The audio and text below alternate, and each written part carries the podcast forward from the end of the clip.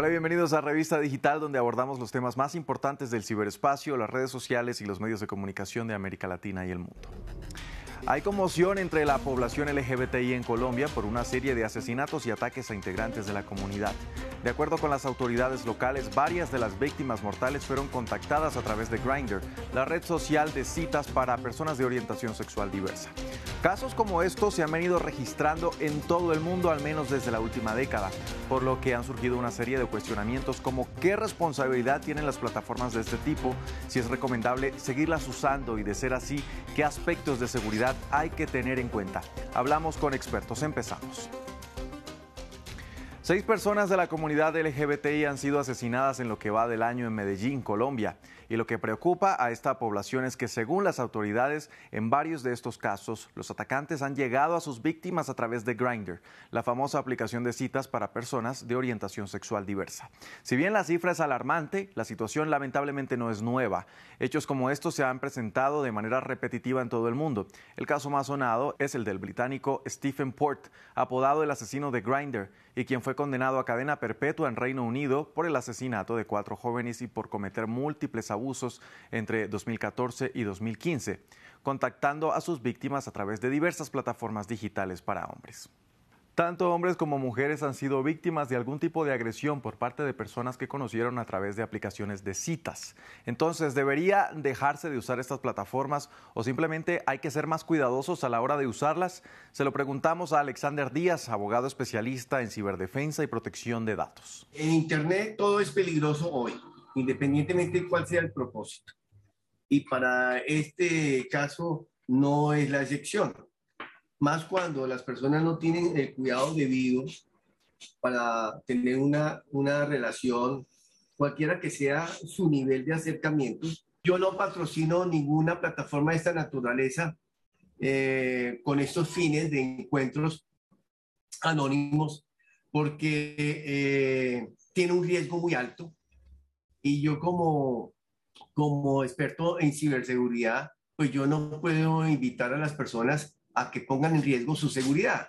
Y muchas de estas plataformas ponen en riesgo su seguridad. Por su parte, Miguel Rueda, psicólogo y director de la organización LGBTI PIN Consultores en Bogotá, Colombia, cree que hay que ser muy cuidadosos, pero también reconoce que estas plataformas pueden llegar a ser muy peligrosas, especialmente para personas de orientación sexual diversa, que a menudo son objetivos de crímenes de odio. Además, le consultamos qué grado de responsabilidad tienen las aplicaciones cuando se presentan estos casos. Es una situación de corresponsabilidad, ¿cierto?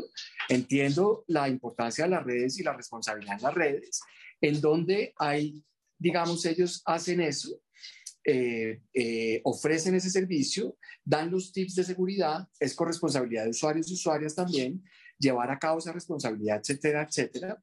Pero en el momento en que hay consecuencias de este nivel de gravedad, todo el mundo tiene que asumir la responsabilidad. Y serán las autoridades pertinentes las que digan qué tipo de responsabilidad tiene que asumir cada parte. Todo está relacionado y mucho más en estos lugares de en estas aplicaciones, digamos, en estos lugares virtuales, en donde están muy ligados a las citas para, por ejemplo, poder tener sexo casual. Y en ese sentido, se culpabiliza aún más por el hecho del sexo casual.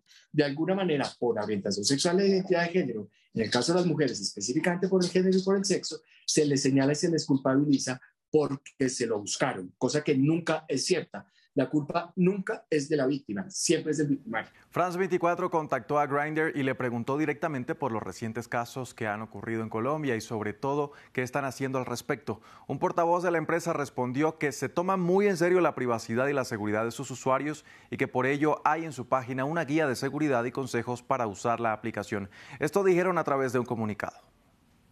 Alentamos a los usuarios a tener cuidado al interactuar con personas que no conocen. Alentamos a nuestros usuarios a denunciar comportamientos inapropiados o ilegales, ya sea dentro de la aplicación o directamente por correo electrónico a help.grinder.com y a hacer denuncias penales a las autoridades locales. Y en estos casos trabajamos directamente con las fuerzas del orden público según corresponda. Y es que aunque Grindr brinda una serie de tips de seguridad, lo cierto es que en su aplicación existen distintas falencias. Hicimos el experimento y nos encontramos con esto. Primero permitió registrarnos con una dirección de correo electrónico que no existe, aunque la app sí solicita un número de teléfono para validar el registro. Entre sus recomendaciones sugiere que si usted no se siente cómodo usando una foto de rostro para su perfil, considere una foto que lo represente de otra manera. Buscamos una imagen genérica en Internet y esta fue aprobada sin ningún problema. La plataforma también permite vincular las redes sociales de una persona. En este caso, usamos la cuenta de Instagram de Grindr como si esta perteneciera al perfil que acabamos de crear y no presentó ningún inconveniente. Ya ha habido quejas de usuarios que denuncian que personas desconocidas han vinculado sus cuentas personales a Grindr sin su consentimiento. Miguel Rueda también ofreció una serie de tips para tener en cuenta a la hora de usar este tipo de aplicaciones. Muchas veces la gente se siente un poco avergonzada por hacer lo que está haciendo, conseguirse a alguien por una de estas aplicaciones de citas y no cuenta dónde va ni con quién está. Lo importante es que por lo, al menos una persona de confianza sepa a dónde va a ir, eh, con quién va a estar, el nombre de la persona, eh, tomarle un pantallazo al teléfono del perfil de la persona, pedirle otras redes sociales distintas a la, a la que estamos usando con esa persona en ese momento. Todas, todos y todes somos absolutamente libres de gozar de nuestra sexualidad y de nuestro erotismo como queramos. Nadie, bajo ninguna circunstancia, puede llegar a violentarnos porque no le parece lo que estamos haciendo nosotros y nuestra manera de establecer vínculos afectivos, establecer vínculos eróticos. Hasta aquí Revista Digital. Recuerde que si quiere repetir esta u otra emisión de nuestro programa, lo puede hacer a través de nuestra página web www.france24.com.